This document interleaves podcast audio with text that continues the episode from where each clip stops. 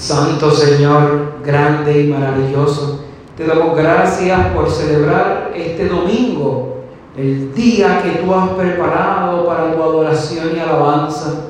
Derrama tu Espíritu Santo sobre nosotros. Abre nuestras mentes y nuestros corazones. Que la palabra que vamos a meditar sea palabra de poder y sanación en nosotros. Todo esto te lo pedimos en el nombre poderoso de tu Hijo amado. Amén.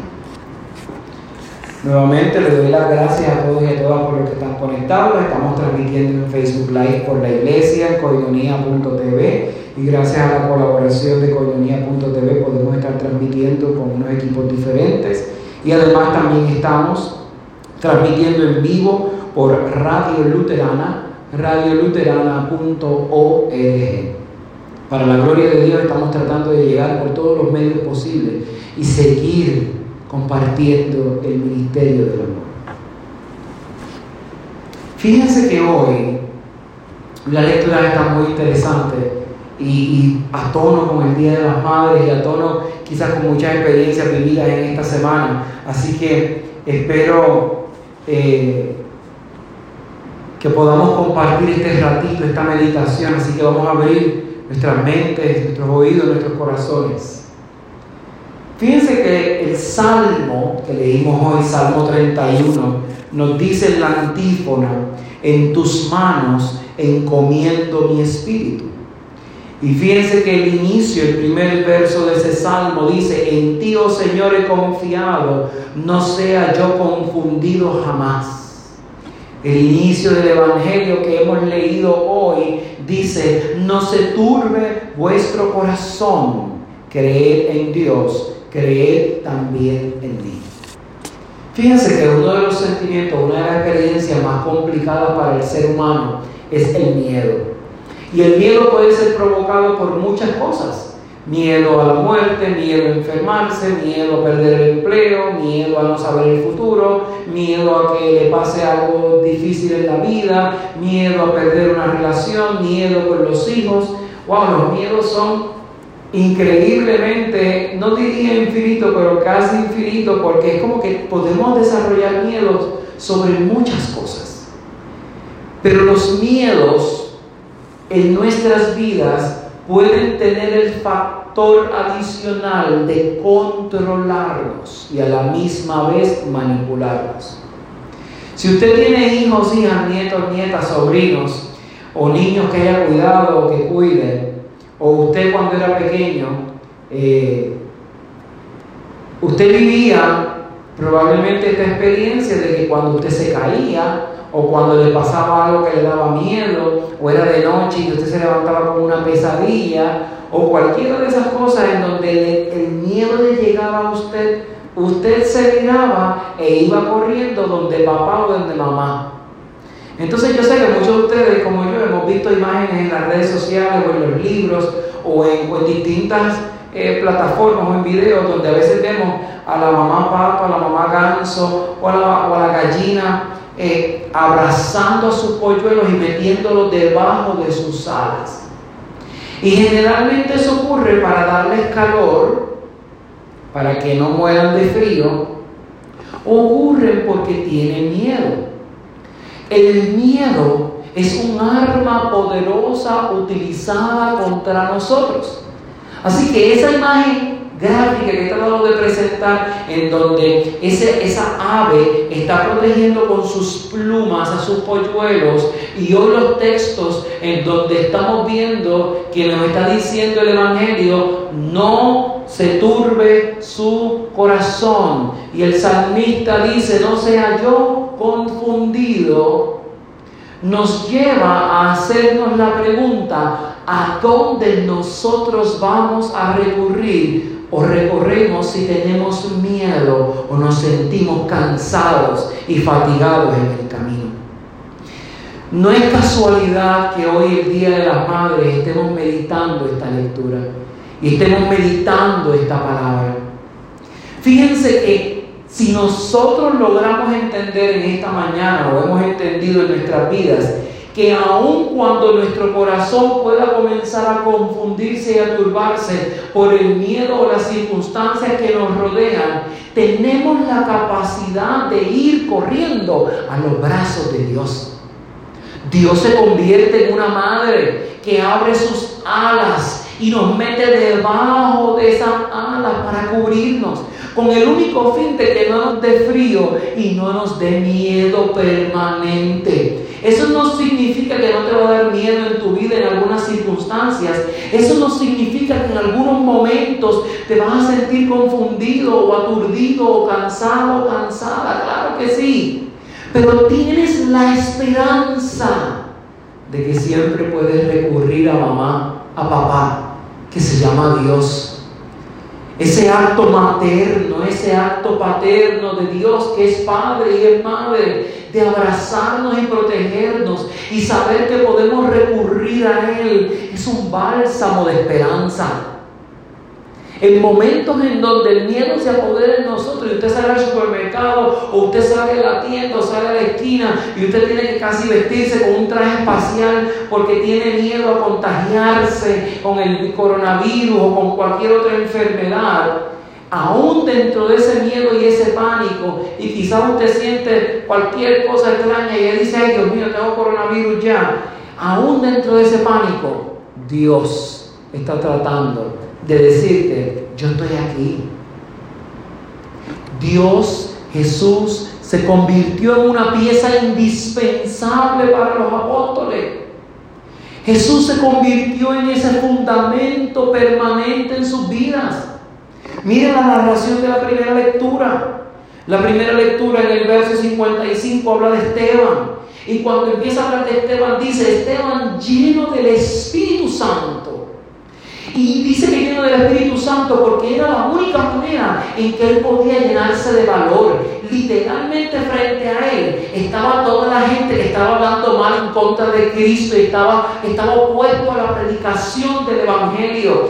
Díganme si hoy no tenemos a esas personas delante de nosotros cuando estamos tratando de predicar un evangelio, no necesariamente con la Biblia en las manos, sino repartiendo alimentos, dando asistencia al pobre. Y dígame con cuántas piedras uno no se encuentra en el camino tratando de proclamar ese evangelio diferente. Y digo que es diferente porque, mire, en muchas partes del planeta ya el Evangelio se ha llevado, pero probablemente en nuestra tierra y en nuestras tierras, el Evangelio que tenemos que predicar hoy, el Evangelio que tenemos que predicar de una manera más viva, diferente, transformadora, es el Evangelio del servicio.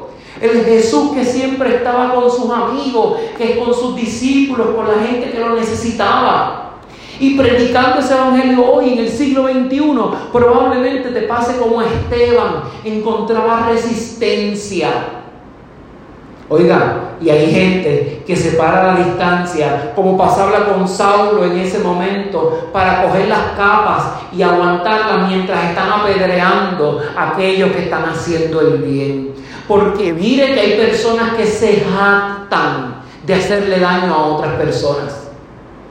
Pero a pesar de eso, el texto inicia diciendo, lleno del Espíritu Santo. Así que el primer elemento que yo necesito para ir a predicar el Evangelio es llenarme del Espíritu Santo.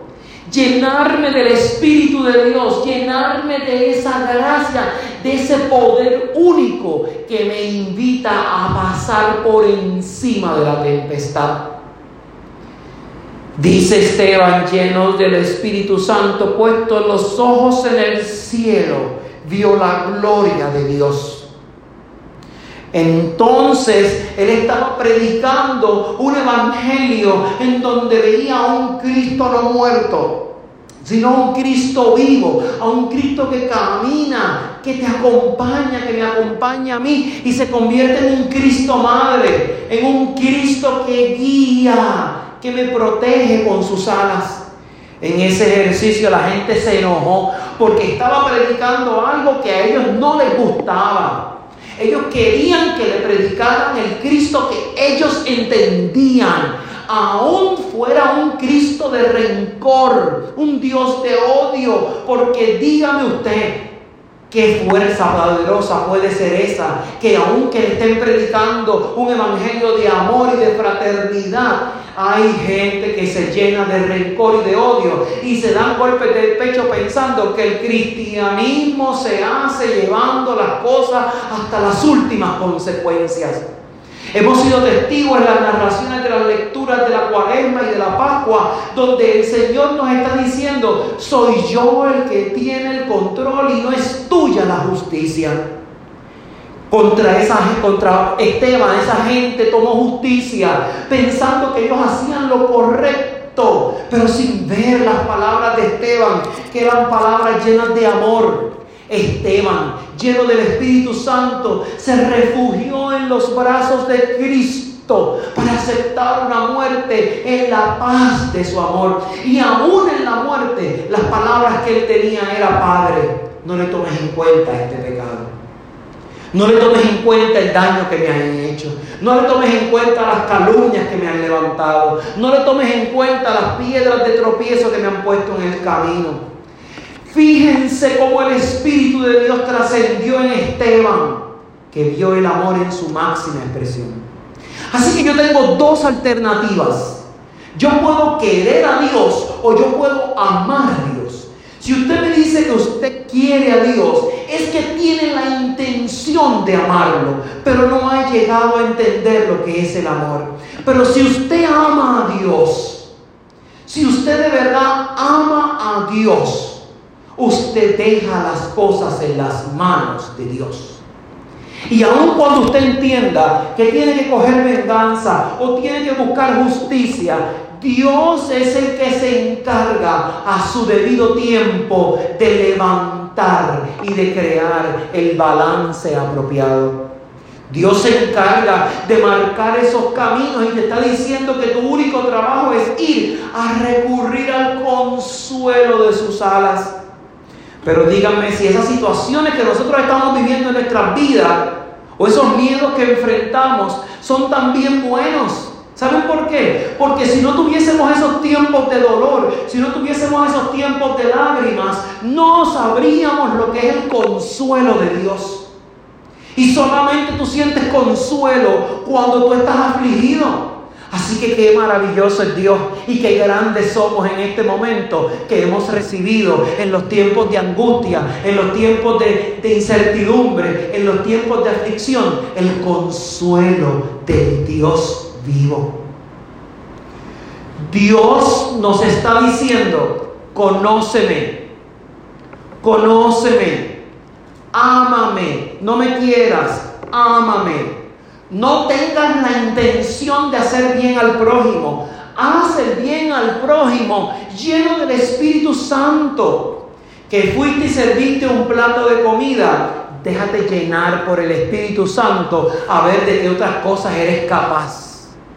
Puedes ser capaz de muchas cosas si te dejas llenar por el Espíritu Santo. Puedes ser capaz de muchas cosas si te dejas abandonar en la presencia de Dios. Una madre y un padre al final del día saben que cuando traen una criatura al mundo y Dios le da ese don, ellos no saben lo que va a ocurrir en el camino.